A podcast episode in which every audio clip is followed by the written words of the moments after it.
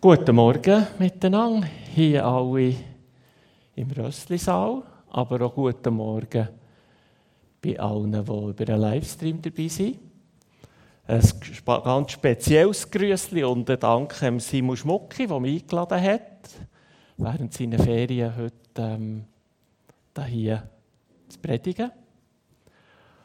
Und ich habe gerade vorher gedacht, wie gut ist es, dass die Melanie nicht alleine auf der Bühne war. Der Beistand, den, den du hast, den wünsche ich mir jetzt noch. Schön, dass ihr alle da seid. An diesem Herbstsonntag. Eigentlich, ich glaube ganz ein gewöhnlicher Sonntag, wie er halt so, wie es ihn gibt, Anfang Oktober. Einige Leute sind in den Ferien, andere sind da. Und ein ganz gewöhnlicher Tag. Vielleicht, vielleicht ist es so ein besonderer Tag. Wenn wir ein bisschen nach Norden schauen, nach Deutschland, dort feiert man seit 1990, der heutige Tag, der 3. Oktober, als Tag der Einheit. Tag der Einheit. Wenn wir gerade mal schauen, wie sich das eigentlich verhält. Ja, genau, also. Dass man diesen Tag feiert, geht eigentlich, hat seine Anfänge genommen in der Tragödie vom Zweiten Weltkrieg. 1945 ist der Zweite Weltkrieg nach über 2000 Tagen zu Ende gegangen. Äh, die Bilanz war verheerend. Gewesen. Über 60 Millionen Menschen haben das Leben verloren. Deutschland war besetzt. Der Osten durch die Sowjetunion, das heutige Russland, und der Westen durch USA, Frankreich und Großbritannien. Also, das waren Siegermächte. Und wie es so oft ist, ähm, aus dem Krieg kommt nicht einfach Frieden. Man ist eigentlich direkt übergegangen in den Kaltkrieg. Und ähm, die Sieger, die sind sich schon gleich in den Haaren gelegen. Und eine der Konsequenzen war, dass im Osten die Deutsche Demokratische Republik entstanden ist und im Westen die Bundesrepublik Deutschland. Und das hat dann über 40 Jahre so angedauert bis nach Ende der 80er Jahre vom letzten Jahrhundert ähm, manches sich hat verändern im Osten von Europa und auch immer mehr Demonstrationen hat in der DDR für Demokratie und Freiheit. Und auch die Kirchen haben dort eine wichtige Rolle gespielt. Und am 9. November 1989 ist dann die berühmte Mauer, die Berlin getrennt hat, ähm, niedergerissen worden, oder hat der Anfang von dem angefangen, dass man sie anfangen niederreißen und ähm, weniger als ein Jahr später, eben in diesem berühmten 3. Oktober 1990, ist die DDR eigentlich beitreten zur BRD und das ist die berühmte Vereinigung oder Wiedervereinigung von Deutschland. Sie haben die Einheit verloren und sie dann ab 1990 an wieder finden. Was für ein Leiden, wenn getrennt ist, was eigentlich zusammengehört. Wenn verfindet ist, was in Frieden sollte leben. Aber auch, was für eine Freude, wenn Grenzen wegfallen und sich lang Entfremdete wieder in die Arme fallen können und gleichzeitig auch, was für einen langen Prozess, bis all diese Wunden einigermaßen verheilt sind, wenn man die Einheit hat verloren hat. Es lohnt sich, für Einheit einzustehen. Es lohnt sich, Einheit auch zu bewahren oder sie wiederzufinden, wenn sie verloren gegangen ist. Und wenn ich das sage, dann meine ich das jetzt nicht nur bezogen auf die Situation, die in Deutschland war und bis heute eigentlich auch andauert. Also Narben von dieser Trennung, die, die sind immer noch sichtbar. Das passiert nicht nur unter Staaten oder im einzelnen Staat. Das kann durchaus auch zwischen Gemeinden oder zwischen Kirchen sein oder innerhalb von einzelnen Kirchen. Wir können das aber auch in unseren, unseren Beziehungen erleben, bei unserem Arbeiten, in unseren Familien, in unseren Freundschaften. Einheit ist etwas Wertvolles und wir vermissen es auch dann am meisten, wenn wir es verloren haben. Und es ist keine einfache Aufgabe, um Einheit zu ringen oder sie wieder zu finden. Oder so zu bewahren. Ähm, das fordert uns heraus. Und ich werde mit eine Geschichte aus der Bibel anschauen. Einen kurzen Text. Aber vorher habe ich noch einen anderen Text mitgebracht. Man kann sagen, es ist ein literarischer Text. Ähm, ich werde euch den auch geschwind vorlesen. Ich weiß nicht, ob ihn jemand kennt. Man kann sagen, dass von diesem Augenblick an die Pest uns alle betraf. Bis jetzt war jeder Bürger trotz der Überraschung und der Besorgnis, die diese merkwürdigen Ereignisse mit sich brachten, an seinem gewohnten Platz seiner Arbeit nachgegangen, so gut er konnte. Aber als nun die Tore geschlossen waren, merkten sie, dass sie alle in der gleichen Falle saßen und sich damit abfinden mussten. Das ist äh, der Anfang vom zweiten Kapitel vom Roman Die Pest von Albert Camus. Der Albert Camus war ein französischer Literaturnobelpreisträger. Er hat den Text gerade kurz nach dem Zweiten Weltkrieg geschrieben. Und der Text ist natürlich auch Auseinandersetzung mit, der, mit den Schrecken vom Zweiten Weltkrieg. An diesem Text äh, sehen wir aber, wenn wir ihn lesen, oder tut man einen Text tut man immer mit den Eindrücken oder der Situation, wo man selber drinsteht, in Verbindung setzen. Und alle von uns, die das jetzt gehört haben, setzen das natürlich gerade in Verbindung mit der Pest, wo wir im Moment drin stecken, mit der Corona-Pandemie. Und, ähm, oder, das schlägt so ein bisschen der Bogen zu unserer Situation, wo die Einheit eben auch sehr in Frage gestellt ist. Was vorher selbstverständlich war, ist plötzlich in Frage gestellt. Das ist bei diesen Leuten in diesem Roman so und das ist auch bei uns so. Das ist seit dem Frühling 2020 nicht nur einmal auch an uns so gegangen, dass wir uns neu orientieren müssen, dass wir verunsichert sind, dass wir uns fragen, was kann ich mich halten?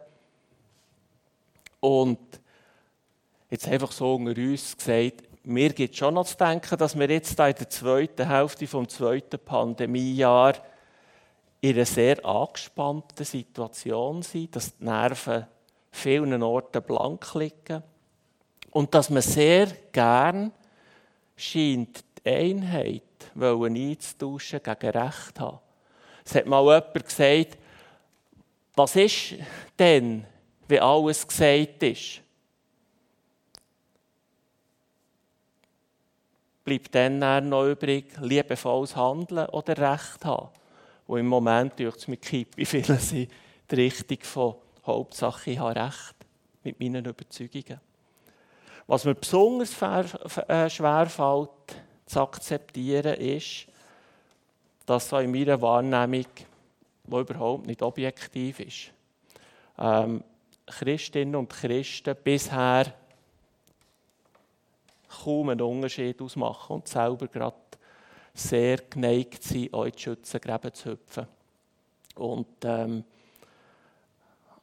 ja, und wenn ich dafür tue, ähm, für die Einheit, für den Frieden, für das Verständnis, ähm, für das Miteinander, da dürfte auch schon noch ein bisschen mehr erwartet werden.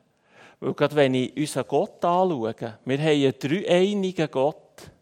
Oder in dieser Dreieinigkeit taucht ja das mit der Einheit schon auf. Vater, Sohn und Heiliger Geist. Und unser Gott steht für die perfekte Einheit.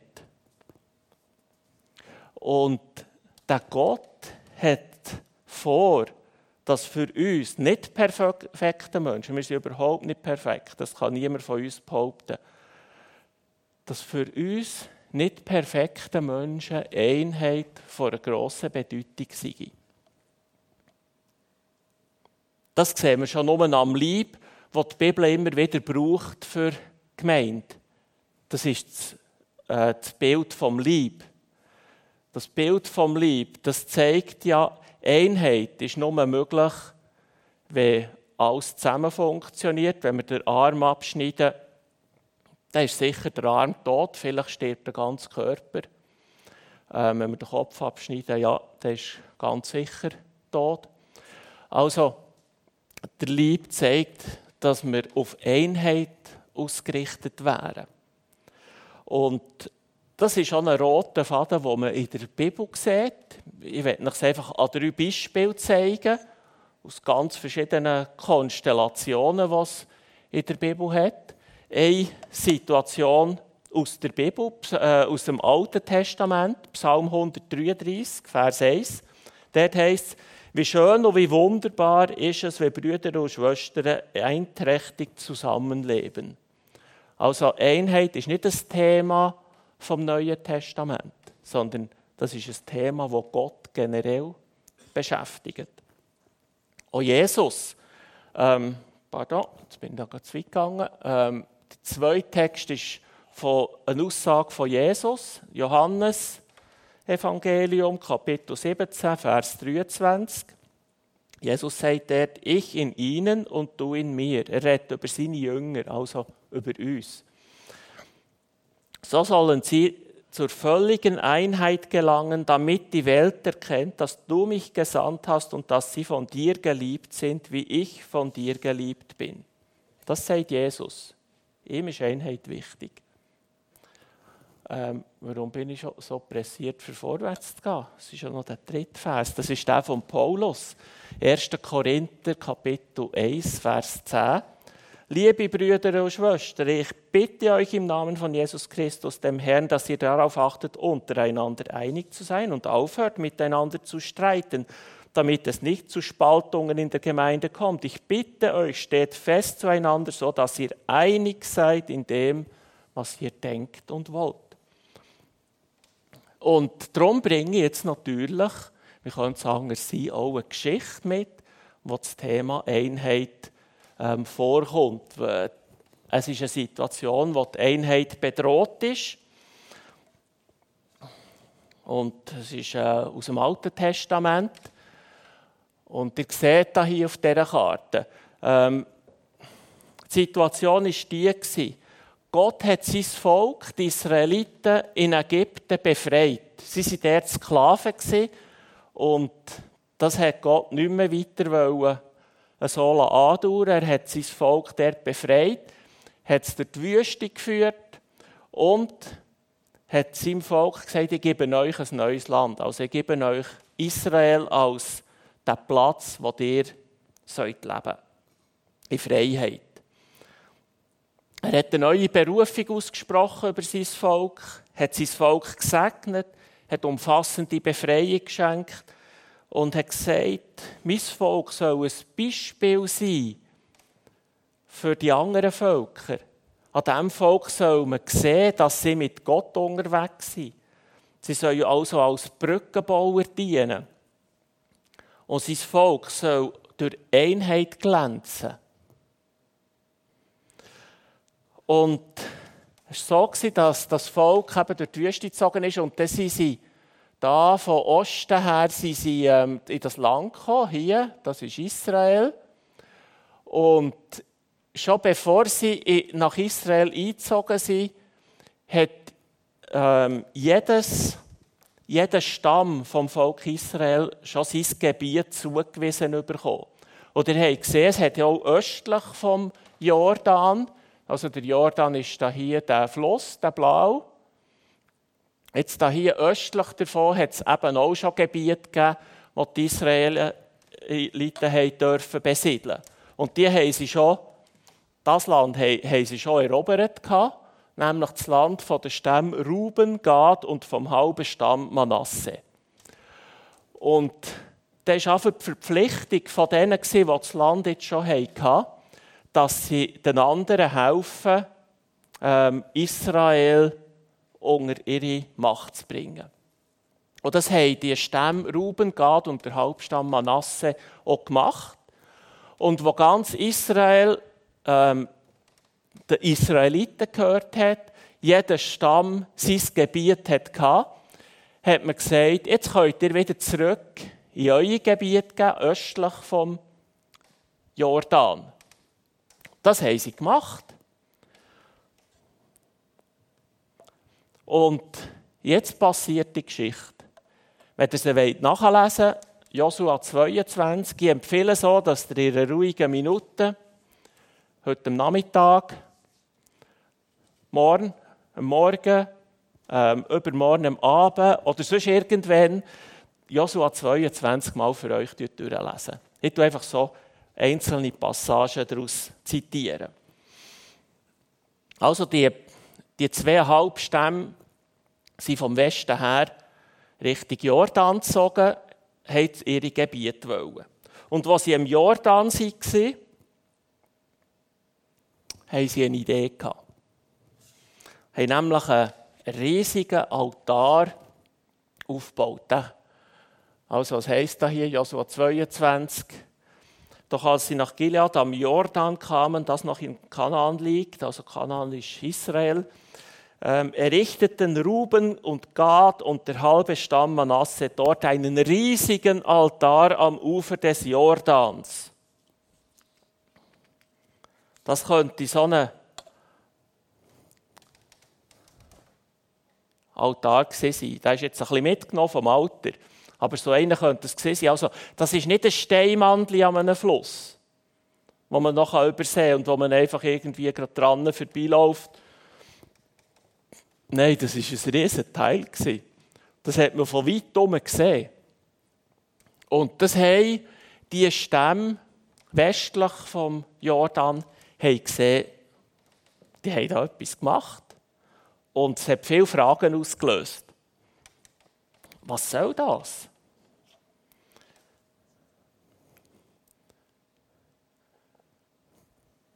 Die westlichen Stämme haben sich getroffen bei Silo und haben sich zum Kampf gerüstet. Also sie haben äh, gedacht, jetzt ziehen wir in Krieg gegen, gegen unsere zwei Halbbruderstämme, die dann einen Altar errichtet haben. Weil für sie hat die Unsicherheit dazu geführt, dass sie haben gesagt die verraten der Gott von Israel die tun sich von Gott abwenden. Die wollen irgendeine eigene Religion entwickeln. Ähm, das kommt nicht gut raus. Das können wir nicht zulassen. Also, die hatten sehr viele Fragen gehabt und haben schon angefangen, ihre Schwerter schleifen und viele Spitzen. Und zum Glück ist in diesem Moment hat es noch Stimmen gegeben in den, in, bei diesen Weststämmen, die gesagt hey, Gemach, Gemach, jetzt sollten wir zuerst mit, mit äh, unseren Brüdern östlich vom Jordan reden, bevor wir ähm, da Steine von Anfang umschießen.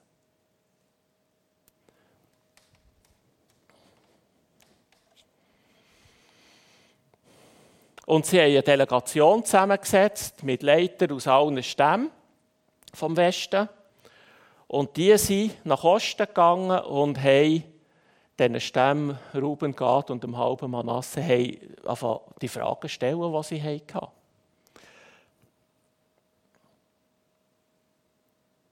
Auf dem Osten, die, die vom Osten haben gesagt, hey, hört, liebe Brüder, das ist ein grosses Missverständnis. Alles, was wir wollen, ist ein Zeichen setzen, dass wir die jetzt auf, dem, auf der Ostseite vom Jordan wohnen, dass wir das gleiche glauben wie der, der auf, dem West, auf der Westseite wohnt. Wir wollten uns nicht abgrenzen, sondern das hat ein Zeichen von unserer Gemeinschaft sein. Und wir haben eigentlich ein bisschen Schiss, dass dann irgendwann später die nächsten Generationen kommen und dass man dann nicht mehr unsere Geschichte kennt und dass man vergisst, dass wir miteinander das Land erobert haben und dass wir zusammengehören und dass wir an gleich Gott glauben. Und dass man dann sagt, mit denen wollen wir nichts mehr zu tun haben. Und darum haben wir den Altar errichtet. Also sie haben das erklärt. Deshalb haben wir beschlossen, den Altar zu errichten, nicht für Brand- oder Schlachtopfer, sondern als Denkmal. Er soll unsere und eure Nachkommen erinnern. Erinnern daran, dass wir zusammengehören, dass wir eine Einheit sind, dass wir an gleich Gott glauben. Die Delegation aus dem Westen war natürlich sehr befriedigend und hat gesagt, tipptopp, so ist gut, ähm, so können wir uns das so vorstellen. Der Altar ist kein Problem. Von Krieg war keine Rede mehr, der Frieden und die Einheit war gerettet. Der Leiter der Delegation aus dem Westen hat gesagt, nun wissen wir, dass der Herr unter uns ist, denn ihr habt nicht treulos gegen den Herrn gehandelt, wie wir dachten. Vielmehr habt ihr Israel aus der Hand des Herrn errettet. Also sie haben gesehen, wenn wir jetzt den Krieg vom Zaun gerissen hätten, dann hätten wir einen katastrophalen Fehler gemacht. Und ich glaube, es ist wichtig, dass wir auch Geschichten in der Bibel schätzen, die nicht einfach äh, äh, eskalieren. Oder? Es gibt genug Geschichten, wo alles eskaliert ist. Wir haben es als Menschen so in uns innen, dass, dass es relativ schnell eskaliert. Ähm, es ist wichtig, dass wir auch aus Geschichten lernen, wo eben es nicht zur Eskalation kommt, was nicht zur Explosion kommt, sondern wo man vorher noch den Weg findet und äh, sich wieder an Gott kann orientieren und nicht ähm, die Einheit verliert. Und darum denke ich auch, dass wir aus dieser Geschichte auch für uns ganz persönlich, vielleicht auch für unsere gesellschaftliche Situation, ähm, auch etwas mitnehmen können weil steckt nicht in uns allen so das Ungestüme, das unüberlegte Handeln, wo, wo jetzt in dieser Geschichte die Menschen von der Westseite vom Jordan hat auszeichnet. Der Drang zur Entfremdung, der Drang weg von der Einheit, dass um ein Haar man verzichtet hätte, überhaupt miteinander zu reden, Fragen zu stellen. Das ist so wichtig, dass man auch noch Fragen stellt. Gerade sind doch die Cousinen und Cousins noch zusammen am Tisch gewesen.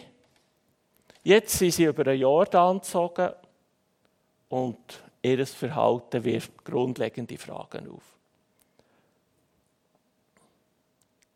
Wir können es nicht einordnen aus der Distanz. Wir müssen die Nähe suchen, für eine Klärung zu finden.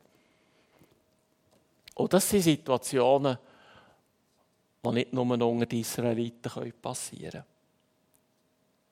Das kann auch in verschiedenen Kirchen passieren. Das kann innerhalb einer Gemeinde sein. Das kann bei mir eine Arbeit sein, dass es einen Mitarbeiter gibt, der sich plötzlich komisch verhält. Und ich denke, was ist los? Und wenn ich dem nicht nachgehe und nicht auch Fragen stelle, dann wird es auch äh, eskalieren. Da verhaltet sich jemand merkwürdig. Meine Unsicherheit wächst, fällt meine Beziehungen an zu bedrohen. Entwickeln wir nicht immer wieder zu wenig Geduld, bevor wir handeln. Fällen wir unsere Urteile manchmal nicht so schnell weil wir die Motive von anderen Menschen noch gar nicht kennen. Verzichten wir nicht vorschnell darauf, einander Fragen zu stellen. Aus meiner Sicht ist es sehr wertvoll und es ist Ausdruck auch von Weisheit, wenn die Verantwortlichen auf der Westseite vom Jordan zum Schluss kommen, wir sollten noch eine Delegation in den Osten schicken und denen ein paar Fragen stellen. Sie haben es nicht bei ihrer Unsicherheit bewenden sondern sie haben gesagt, jetzt müssen wir geduldig sein. Und Geduld ist eine Frucht vom Geist, sagt der Galaterbrief. Also Geduld, das Frucht vom Geist, das heisst, das ist eine Auswirkung, die es hat, wenn wir mit Gott zusammen unterwegs sind. Dann lernen wir auch geduldig zu sein. Geduld gibt Zeit für Fragen, gibt Zeit für Erklärungen, gibt Zeit, dass ein gegenseitiges Verständnis entstehen kann. Geduld will, dass ich mein Gegenüber lernen verstehe. Und Geduld nimmt Druck weg.